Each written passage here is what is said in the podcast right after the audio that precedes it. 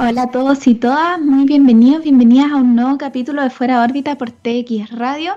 Soy Teresa Paneque, astrónoma, y hoy, igual que todos los lunes, voy a estar acompañándolos, acompañándolas con una hora de astronomía, de ciencia, Hoy en particular se viene un programa muy especial porque voy a estar acompañada todo el programa de dos tremendas invitadas. Vamos a tener a Carolina Gurto, astrónoma, recientemente doctora en astronomía de la Universidad de, de Múnich y también parte, o sea, egresada del Instituto de Ciencias Extraterrestres, del Instituto Max Planck de Ciencias Extraterrestres, fundadora de Star 3. Y también vamos a estar hablando con Bernadita Reed. Ella es física, eh, licenciada en física de la Universidad de Chile y actualmente estudiante del magíster en física de la misma universidad, además de ser fundadora del PREU en cuarentena. ¿Por qué vamos a estar hablando con, con, estas dos tremendas científicas y mujeres jóvenes? Porque lo que me interesa que hablemos hoy día es justamente de eso, de la ciencia. Ayer eh, domingo 4 de octubre se celebró el Día de la Ciencia en nuestro país y recientemente también el Ministerio de Ciencia cumplió un año de funcionamiento en medio de una tremenda polémica producto de eh, las decisiones políticas eh, de cancelar becas Chile para el próximo año y junto por supuesto con toda la controversia por cómo se ha dado el manejo de la situación del coronavirus en nuestro país, sobre todo hace un par de meses, y sobre el tremendo abandono que ha tenido el Ministerio con los becarios que están en el extranjero actualmente. Es por eso que es tan importante conocer eh, no solamente la visión sobre cómo se está desarrollando la ciencia en Chile de estas dos eh, científicas, sino que también quiénes han sido sus inspiraciones. Vamos a estar hablando sobre mujeres en ciencia hoy día, sobre eh, qué es lo que las inspiró para volverse científicas, cómo es que ellas ven el futuro de la ciencia, qué es lo que ellas quieren hacer. Así que em, vamos a estar dando comienzo aquí en Fuera órbita a este mes de la ciencia. Eh, motivadas principalmente por la presencia femenina en las ciencias, que es tan fundamental eh, siempre y sobre todo en estos tiempos donde seguimos luchando y peleando para alcanzar equidad de género y disminuir las brechas en todo lo que es la ciencia, sobre todo en estas áreas de las ciencias duras. Em, así que, bueno, yo esta introducción la quería hacer extremadamente breve, solo comentarles lo que se nos venía en este programa y vamos a dejar que todo el grueso de la conversación lo podamos desarrollar junto a nuestras dos invitadas, eh, pero va a estar muy entretenido como siempre lo que se viene en Fuera órbita y siempre acompañados, por supuesto, acompañadas de muy buena música. Esto es Hawkwind y Space Steep. Estamos de vuelta en Fuera órbita y como ya les comentaba, estoy muy emocionada por el programa de hoy que lo vamos a dedicar a mujeres en ciencia, a sus experiencias, a sus motivaciones, a quienes las han inspirado, cómo ha sido su camino. Y estamos con nuestra primerísima invitada, que es Carolina Gurto. Ella acaba de terminar su doctorado en la Universidad de Múnich, eh, también egresando del programa del Instituto Max Planck de Ciencias Extraterrestres. Hizo su licenciatura y su magíster en la Universidad de Valparaíso, donde también antes de irse al extranjero comenzó este proyecto de divulgación tan bonito del cual muchos y muchas seguramente han escuchado, que es Star 3 junto con dos mm. compañeras más. Nos va a contar todo al respecto. Además, les adelanto que ella es becaria o era becaria hasta recientemente de, Becas Chile, así que también vamos a estar, por supuesto, tocando ese tema. Bienvenida, Caro. ¿Cómo estás hoy día? ¿Cómo están las cosas en Alemania? Gracias por la invitación, Tere. Eh, voy, estoy bien, estoy más relajada ya que hace casi dos semanas terminé mi doctorado, defendí, eh, así que ya soy doctora por fin, después de muchos años de trabajo arduo. Eh, aquí la situación está, bueno, como quizás ven en las noticias, Europa ha tenido esta segunda ola de coronavirus. Eh, Todavía hay precaución en muchos lugares, eh, pero de a poco la gente ya se está acostumbrando a esto y está haciendo sus vidas eh, normales, digamos. ¿Y se vive la ciencia de manera distinta en Europa que como se, vive aquí en Chile? No sé en qué año te, te, habrás ido a hacer tu doctorado. ¿Hay alguna diferencia sobre todo en lo que es el género y, las mujeres en la mm. ciencia, en cómo se vive en Europa que en Chile? ¿Qué nos puedes decir respecto a eso? Eh, yo empecé mi doctorado en septiembre del 2015. Eh, llegué aquí, como tú dijiste, con una beca a Chile. E ingresé al programa de doctorado en astronomía que tienen entre la Universidad de Múnich y el Instituto Max Planck. Em, claro, la, ciencia aquí se ve de una forma eh, distinta. En el aspecto de género, podría decir que, que no vi una gran diferencia entre la cantidad de mujeres y hombres que habían en los departamentos. Eh, creo que es muy similar por, por lo menos de lo que yo conocía en la Universidad del Paraíso, que era bastante equitativa el número. Eh, ahora de los estudiantes, también en mi generación entraron más o menos 20 estudiantes.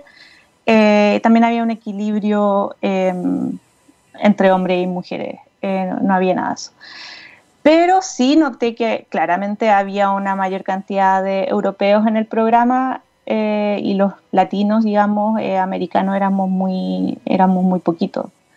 Em, los latinos siempre han sido bien representados por los chilenos, creo que, y mexicanos, que éramos los los que representábamos la comunidad latina en el programa, pero la mayoría eran eh, europeos, eh, países nórdicos, Italia, Francia, España.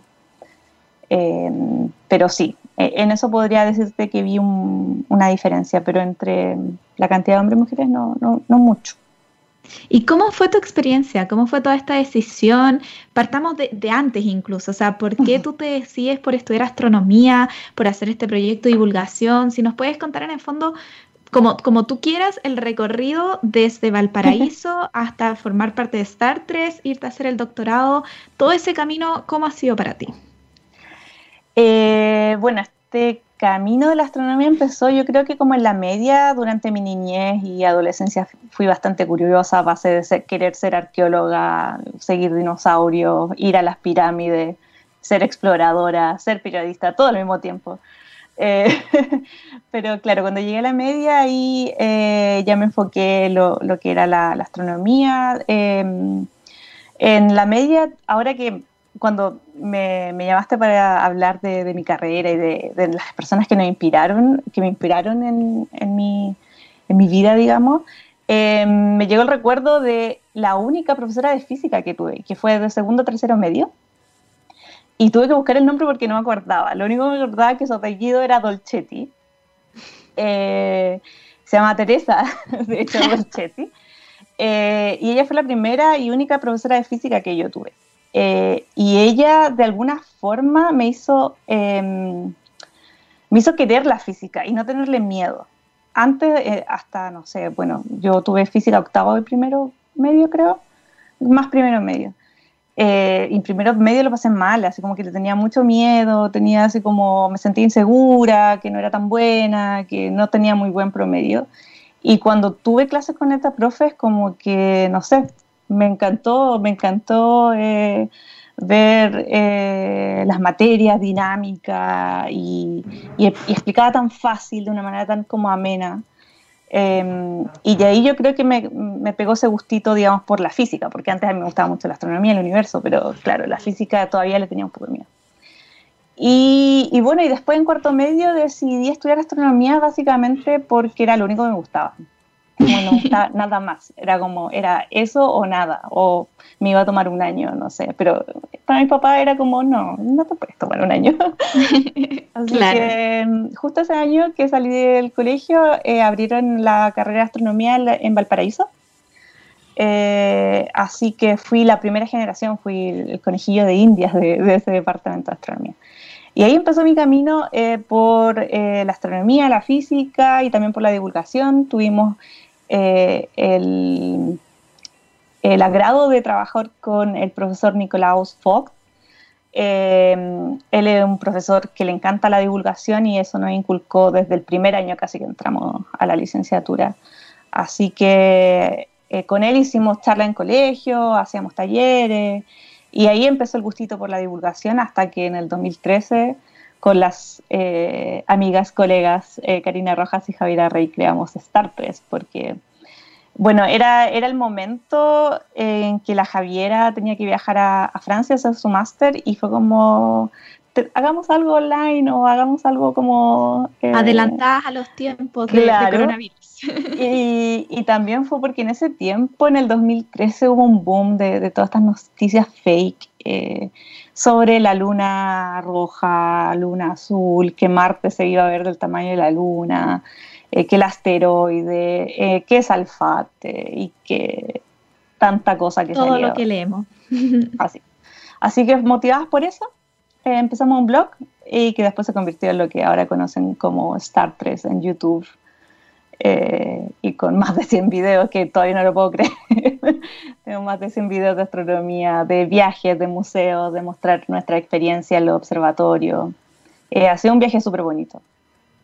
No, eh, es súper lindo lo que han construido. Eh, muchas veces cuando uno dice que estudia astronomía o física, siempre entra esta pregunta como de la brecha de género, porque yo creo que la gente hoy en día tiene muy presente que eh, históricamente han habido menos mujeres. Yo también coincido contigo en que quizás a nivel de pregrado o, o en cuanto a cantidad, astronomía puede ser que tenga más mujeres que, por ejemplo, física, que, es un polo donde yo diría que hay un porcentaje más muy minoritario de mujeres, o computación o matemáticas. Pero de todas maneras, ¿tú dirías que afecta en algo el que ustedes estén haciendo divulgación y sean tres mujeres, el que tu profesora de física haya sido mujer? ¿Llega distinto el conocimiento o, eh, en el fondo, la comunicación científica de parte de una mujer, ¿tú sientes que eso inspira más a otras niñas, por ejemplo, o que se puede alcanzar el mismo objetivo si es que fuese un buen docente, un buen divulgador masculino? ¿Cuál es la diferencia de hacerlo mm. desde una perspectiva de ser mujer? Em, bueno, yo creo que independiente que sea hombre o mujer, cada uno tiene su manera de contar las historias, ¿no es cierto? Em, quizás em, como mujeres también vivimos experiencias distintas a los hombres, no creo que a los hombres desde el colegio le hayan dicho que, que, no eran buenos en lenguaje, a las mujeres sí nos decían que éramos malas en matemática. Em, experimentamos comentarios distintos a los que reciben los hombres y yo creo que desde ahí podemos contar historias eh, con nuestra perspectiva, ¿no es cierto?, desde nuestra experiencia. Em, yo no soy muy fan de que, ah, que las mujeres son mejores divulgando que los hombres y ni que los hombres son mejores, pero pero sí a veces veo que hay una, hay una manera de divulgar que le gusta a ciertas personas, que es una manera mal choque, ¿no es cierto? Quizás siendo más, em, eh, no sé, hablador o más eh, intenso, eh, que quizás puede gustarle a cierto tipo de gente. Pero yo creo que con Star Trek lo que tratamos es, es un poco bajar la ciencia y nuestra experiencia como astrónoma al público general y de una forma que, mm, no sé, nosotras también nos equivocamos. Cuando, por ejemplo, hay un video súper entretenido de la Javi observando en un telescopio, em, que también que ve toda esta experiencia de que tienen que cerrar el telescopio, que hay una tormenta, eh, que se va a tomar su tecito, como ese, el, el común, ¿no es cierto? El, el, el decir que no estamos haciendo nada así como muy sí, eh, descubrimos planeta, eh, sí, eh, trabajamos con datos y estamos todo el día frente al computador, pero también somos como personas normales, no somos nada raro ni somos ultra brillantes tampoco, es como, creo que las mujeres en general somos más honestas al momento de hablar de nuestros trabajos más transparentes quizás. pero igual es súper bonito también destacar los logros. Yo siempre me acuerdo, mi profesora guía decía, que ella le gusta también decir lo que ha logrado, porque muchas veces también tendemos quizás a no decirlo, como, como a no presumirlo, ¿no? Aprovecho de decir también que pueden seguir a las chicas de Star 3, bueno, en su página web que es star3.net tienen toda su información de contacto, también tienen Twitter, Facebook, YouTube, como dijo la Caro, así que vayan a seguirlas e informarse porque en verdad es muy bonito el contenido que suben, igual en sus redes personales también está la Caro, la Javiera Rey y Karina Rojas. Claro, ¿qué es lo que se viene ahora? ¿Cuáles son tus planes a futuro? ¿Te vas a volver a Chile? ¿Sigues allá? Bueno, con Becas Chile tienes que volver, ¿no? También, ¿cómo ha sido esa experiencia? ¿Cuál es tu plan a futuro? Y después, si cortito, nos puedes em, mencionar sobre Becas Chile. Bueno, yo personalmente tengo muchas ganas de volver. Em, para mí no, o sea, no veo como un problema el querer volver y retribuir, o sea, es como, no, no me parece algo malo. Ahora, el, el problema es el cómo si las puertas están abiertas para ti, ¿no es cierto? Eh, astronomía es un caso especial en Chile porque tenemos em, eh, fondos, digamos, extranjeros, ¿no es cierto?, que invierten en telescopios, en instituciones, en becas. Em, estos fondos que quizá la gente no conoce, que son de ALMA, ESO, eh, para contratar postdoc y cosas así. Em, quizás el, eh, nuestro rubro quizás tiene un poquito, no, quiero decir esto así como, sí, nosotros tenemos oportunidades, no, pero quizás tiene un poquito más de ventaja frente a quizás otras em, ciencias, pero también es difícil.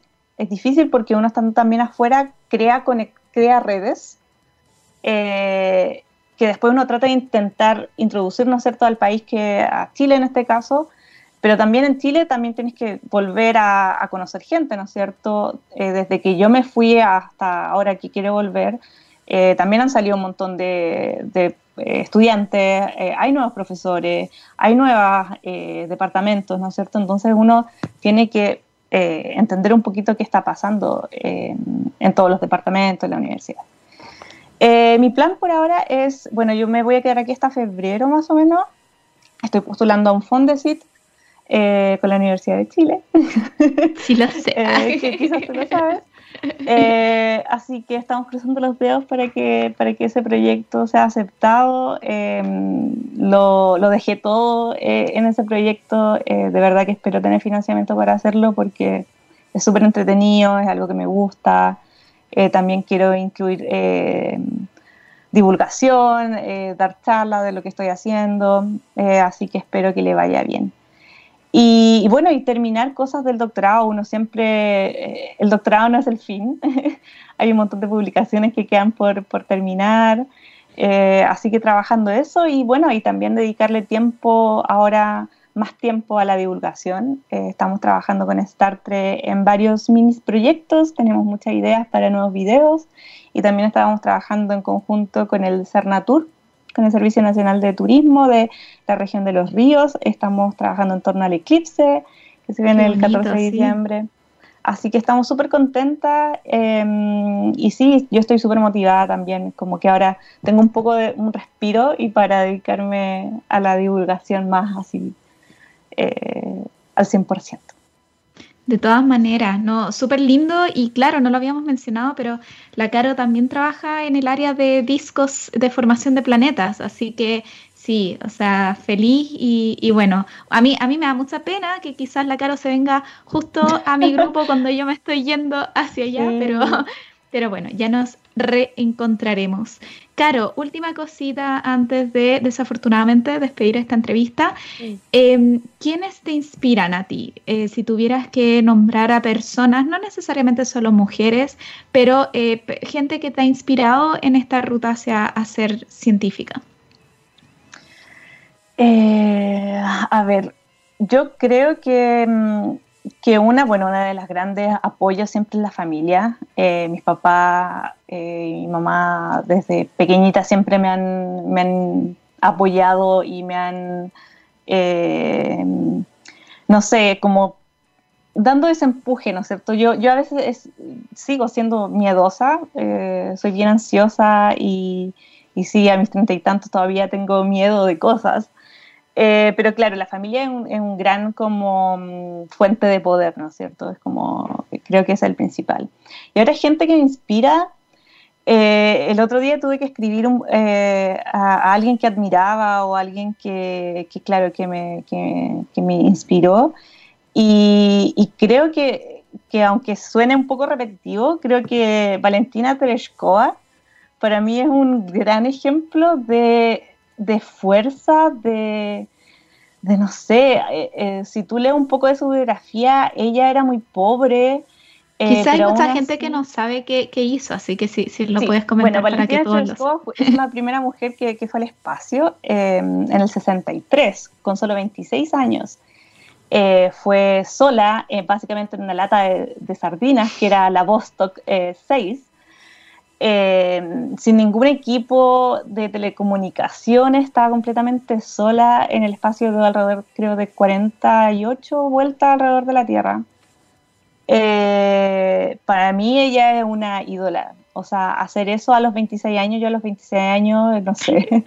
bueno, estaba ahí eh, entre mi máster, viendo qué hacer con mi vida. Y, y, claro, y para mí ella es una inspiración para muchas mujeres. Eh, de verdad que creo que, que, ella demuestra que independiente de dónde nazcas y de dónde vengas, eh, uno con perseverancia y creer en uno mismo, a veces uno eh, llega donde quiere.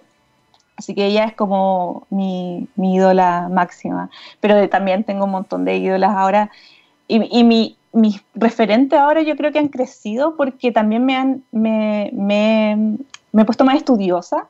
Recuerdo que en el colegio nos vimos biografías de gente, veíamos las biografías de Einstein, Tesla, Armstrong, eh, el hombre de la luna. Marie Curie, máximo. y, Marie Curie, por, máximo, ¿no es cierto? Y yo creo que ahora, eh, donde, no sé, la información está aquí, eh, yo creo que muchas mujeres ahora se sienten más inspiradas por otras. Qué lindo. Muchísimas gracias, Caro. Eh, gracias por tu tiempo. Gracias también por la labor tremenda que hacen junto a Star Trek. Vuelvo a repetir que ojalá vayan a visitar las redes de las chiquillas. son muy buenas, muy educativas. Yo aprendí un montón. Eh, así que ojalá vayan y la mejor, la mejor de las suertes. Ojalá verte por aquí, por Chile, el próximo año. Bueno, también la pandemia. Uno nunca sabe. Sí, vamos a ver. puede pasar. Un abrazo, Caro. Y nosotros a la vuelta vamos a estar con Bernardita Reed y los dejo con esta canción de Radiohead, Subterranean Homesick Alien. Estamos de vuelta en Fuera de órbita por TX Radio con nuestra segunda invitada. Ella es Bernardita Reed, licenciada en física de la Universidad de Chile. Ya les comentaba que está actualmente realizando su magíster en física en la Universidad de Chile mientras hace también divulgación. Puede ser que la hayan visto haciendo algunos cursos para niños en la Universidad de Chile y además es fundadora de una iniciativa muy bonita que es el preuniversitario en cuarentena. Bienvenida Bernie, ¿cómo estás? ¿Cómo va la cuarentena por ahí? Hola Tere, bien por aquí, ¿y tú? Bien, todo bien aquí. Muy feliz de este programa hablando con mujeres de ciencia. Bernie, algo que me gusta mucho haberte invitado a ti es que tú eres de física, o sea, trabajas en un área quizás un poquito más astrónoma, por ahí la cosmología, pero tu carrera es la física. Y en física, a diferencia de la astronomía, esto lo comentaba antes con la Caro, sí se nota, en mi opinión, muchísimo más esta brecha de género en cuanto a la cantidad de mujeres que ingresan a física versus la cantidad que ingresan a astronomía. Em, ¿Eso se siente? ¿Tú, ¿Tú cuántas compañeras mujeres tienes, por ejemplo, en tu generación? ¿A qué crees que se debe esta diferencia de que física y astronomía, que son carreras hermanas, tengan esta diferencia en cuanto a la convocatoria que tienen con las mujeres? O sea, definitivamente hay una menor cantidad y, es transversal, o sea, estudiantes de pregrado, posgrado, también profesoras, de todo, hay una menor cantidad de mujeres. En mi generación, em, creo que somos dos físicas, eh, mientras que en astronomía, en astronomía habían muchas más. Eh, y de hecho, las que, las que estábamos sacando física éramos dos, pero las dos estábamos sacando otras carreras. De hecho, la Vale, que es la otra chica que estudia física de mi generación, estaba sacando ingeniería civil en computación. Entonces igual tiene un, área bien marcada lo que ella quiere hacer, mientras que yo igual tenía el área como de la astronomía. En mi generación no había nadie, por ejemplo, que estuviera haciendo física experimental o física más teórica. Efectivamente había muy poquito. Y mm, yo creo que por un lado em, primero no se difunde mucho la carrera física como física, o sea, yo me enteré de física cuando estaba en la U. Como yo quería ser ingeniera civil matemática y cuando estaba en la mitad de, plan común de la Facultad de Ingeniería de Ciencias de la Chile, dije, wow, a mí me gusta la física. Mm, y de chica me enseñaron a ser astrónoma. Mm, puedo ser las dos. Ya, bacán, me encanta. Y como que fue porque me enamoré de la física conociéndola. Yo creo que pasa mucho que la gente no, no sabe lo que es la física de verdad, que es mucho más entretenida de lo que pasa de repente en los colegios y por qué, ya eso sería como de forma global, por qué también hay poca gente en física. Em, hay otro tema que también hace que la gente no quiera estudiar física porque de repente es una carrera que no es muy rentable, que es, difícil, que la gente cree que hay que ser súper, pero súper mateo, cuando yo creo que la fórmula, eh, obviamente hay que tener buenas notas, pero el esfuerzo es, es bien importante ahí. Y las mujeres, yo creo que una parte principal es que no hay referentes femeninos y pasa que nos crían también de una manera en la que nosotros tenemos que siempre estar acompañadas. Y además se ve feo, o sea, como que, no, es que se ve feo, pero eh, la gente mira raro cuando uno le dice que estudia, que estudia física. Es como no tan común. Implica aceptar ser alguien que sale de la norma. Yo creo que como mujeres nos enseñan a, a tener que seguir la norma, ¿no? que tenemos que tener un cuerpo ideal, tenemos que tener ciertas estructuras para, de comportamiento, entonces como que Claro, física sale de todos los parámetros porque además eh, la mujer que hace ciencia o la mujer que hace ciencia más dura se considera como el, como en el imaginario de la sociedad una mujer gorda, baja, como con batas, así como con lentes, yo tengo lentes, ahí, ahí lo hice. Entonces, como que, claro, o sea, si nos han metido en la cabeza todo el rato en el subconsciente que, nada, tenemos que como seguir un canon de belleza y de estética y de todo, finalmente, porque alguien querría meterse a física, ¿no? ¿Y qué, Bernie, qué es? O sea, encuentro súper potente todo lo que me estás diciendo. Y entonces quiero saber qué es para ti ser física. O sea, tú cuando te miras a ti misma como física, como científica de esta área, qué es lo que ves, qué es lo que a ti te gustaría proyectar, qué es lo que tú sientes, por qué te gusta, o sea, si tú tuvieras que ahora describirle a una chiquilla, esto es lo que es ser física, ¿qué es ser física para ti? Es... Uy, es como... O sea, yo creo que yo calzo, o sea, cuando me miro a mí misma, hace un tiempo cuando ya egresé, o no, hace... Me, me acuerdo que hace un tiempo me miré a mí misma y dije, la chunté. Como que la chunté porque porque yo creo que para hacer física, y no solamente física, en verdad, cualquier ciencia, pero en física en particular, tenéis que ser una persona eh, súper curiosa. Como no sirve nada que no seáis curioso o curiosa. Eh, yo cuando era chica era insoportablemente curiosa.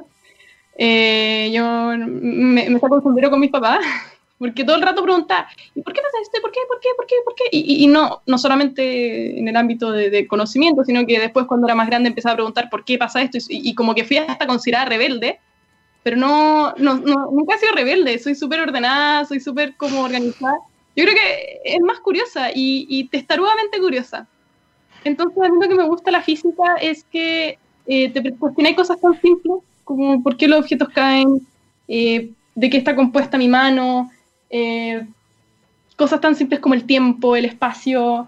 Eh, entonces, nada, como que siento que es un espacio súper cómodo para alguien que no deja de cuestionarse las cosas. Y, y, nos han enseñado a no cuestionarnos las cosas a medida que vamos creciendo. O eso es lo que yo veo. Como por un lado hay falta de educación a nivel social, a nivel país hay una educación muy mala. y, y también los papás, como que los papás de repente no, no, hacen este esfuerzo de alimentar esa curiosidad de los niños, las niñas. De repente las preguntas que, que hacen los niños son súper difíciles. Y, y, los papás con un afán de no, no parecer que no saben, simplemente dicen, ¿para qué, para qué preguntáis eso? Entonces creo que la física es un espacio súper seguro en ese sentido de cuestionarte las cosas.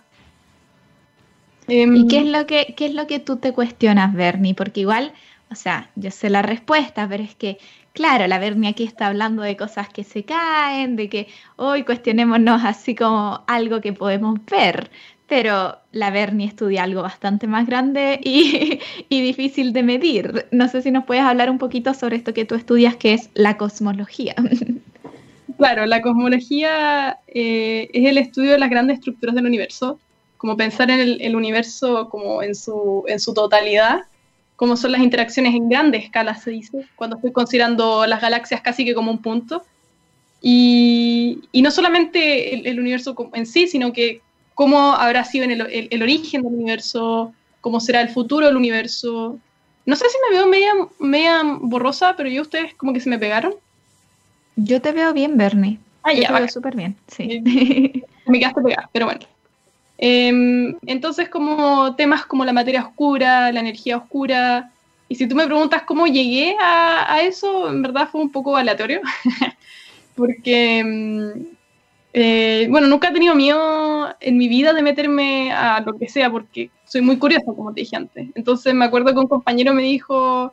Eh, oye, Bernie, eh, yo le dije, oye, Nico, ¿sabes que tengo ganas de empezar a investigar? Esto era en tercer año. Eh, ¿qué me recomendáis? Y me dijo, mira, yo fui a hablar con tal profe, no me gustó lo que hace, pero tal vez te gustaría ir. Y yo, ah, ya, voy a ir. Como que fui a tocarle la, oficina a un profe sin saber nada y no le entendí nada porque mi profe hablaba muy rápido y yo no le entendía.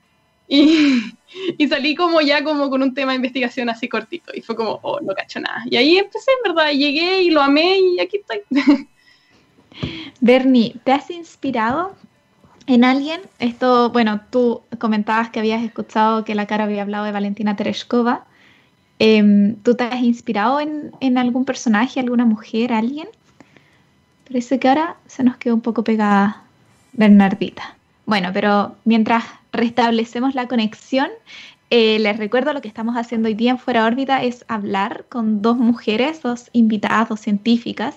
Estuvimos antes con Carolina Agurto. Ella es doctora en astronomía, también integrante de la iniciativa de divulgación Star 3. Y ahora estamos conversando con Bernardita Reed. Ella es actualmente estudiante del Magíster en Física de la Universidad de Chile. Estábamos hablando justamente sobre este concepto de qué es eh, hacer física. Bueno, Bernardita me está comentando que su computador se acaba de ir a negro. Esto es algo que ocurre. Estamos aquí en vivo, así que eh, no se preocupen, eh, vamos a tratar de restablecer conexión con ella cuando se pueda. Em, quiero, quiero solamente retomar algo que, había mencionado Bernardita, eh, la Berni, como yo le digo, nosotras somos compañeras no de generación, pero sí nos conocemos en todo este ámbito de la divulgación, que es el no tener que calzar en un estereotipo. Yo creo que eso es algo súper fundamental y que yo también intento constantemente transmitir y decir. Eh, la física, la astronomía, cualquier carrera científica es una carrera que nosotros estudiamos, nosotras estudiamos motivadas por la curiosidad.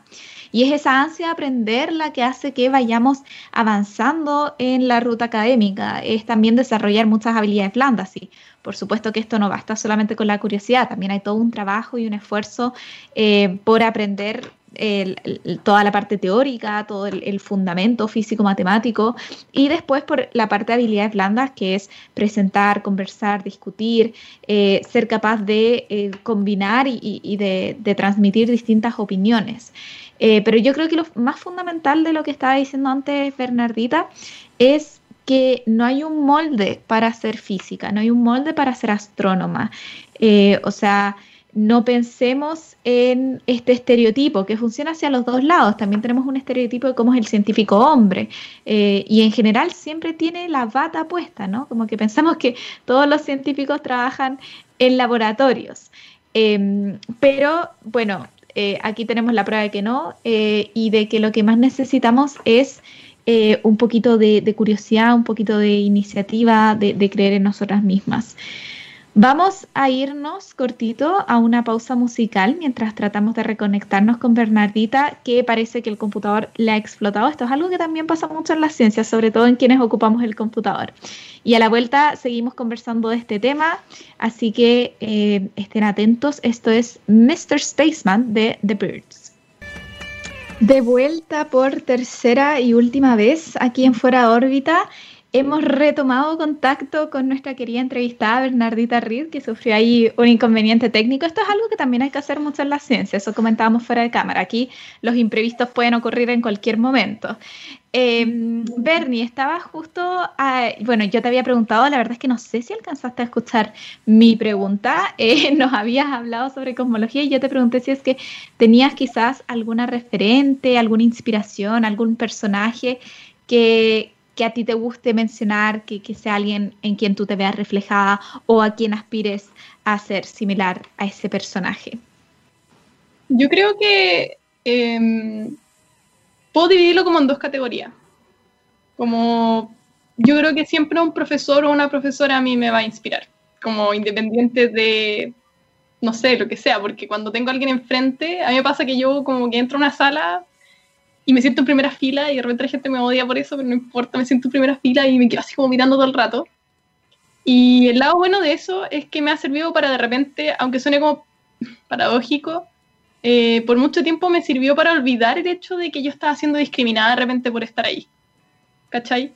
Porque si me recuerdo una vez en, en, la toma feminista que hubo en 2018, como esa gran revolución a nivel universitario que hubo, incluso también a nivel escolar, Em, en alguna vez, me, alguna vez me preguntaron como, oye, ¿y a ti no te, no te sentís mal pensando que cuando te paráis al frente de una clase auxiliar te miran feo por ser mujer? Y dije, hay gente que me mira feo. Así como, creo que realmente esa ignorancia me ha servido harto. Como, entonces, por un lado, yo creo que obviamente cualquier profe me inspira porque aprendo y, y siento que puedo sacarle siempre conocimiento, pero cuando tú me preguntáis qué me inspira como mujer, ahí es distinto, porque ahí tengo que, ahí digo, ok, ahora yo estoy acá y soy una persona que puede pasar a través de esas, de repente, críticas que son al final sexistas, y estoy acá a pesar de eso, em, luchando, haciendo hartas cositas relacionadas con el tema, haciendo difusión, y creo que la Jocelyn Dunstan me inspira caleta. No sé si hay escuchado ella, ¿la conoces? Me suena, pero yo creo que igual que yo hay muchos que no sabemos muy bien qué es lo que hace, así que yo puedes comentar, genial. Jocelyn trabaja hoy en día en, dos lugares, en el Centro de Maravento Matemático de la Chile y en Boché, y también trabaja en, eh, en, la Facultad de Medicina.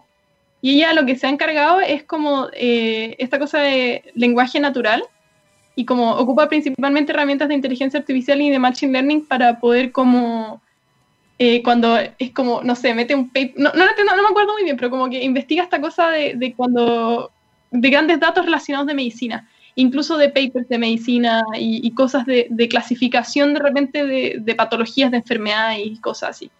lo que es bacán es que la Jocelyn tiene una formación física.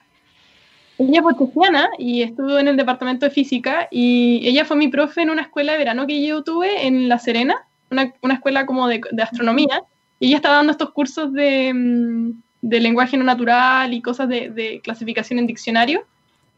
Y me acuerdo que me, me, fui con ella en el bus cuando fuimos a un observatorio.